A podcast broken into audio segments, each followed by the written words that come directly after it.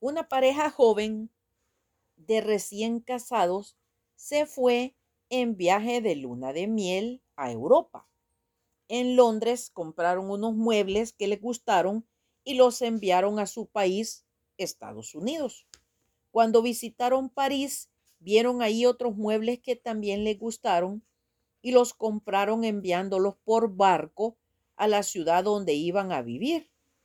Cuando regresaron y se establecieron en su hogar, amueblaron la casa con los muebles que habían comprado en Europa y disfrutaron mucho de ellos.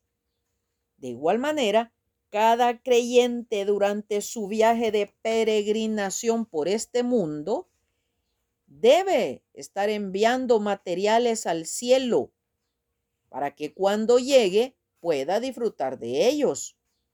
¿Qué clase de materiales está enviando usted? Ojo, bendiciones.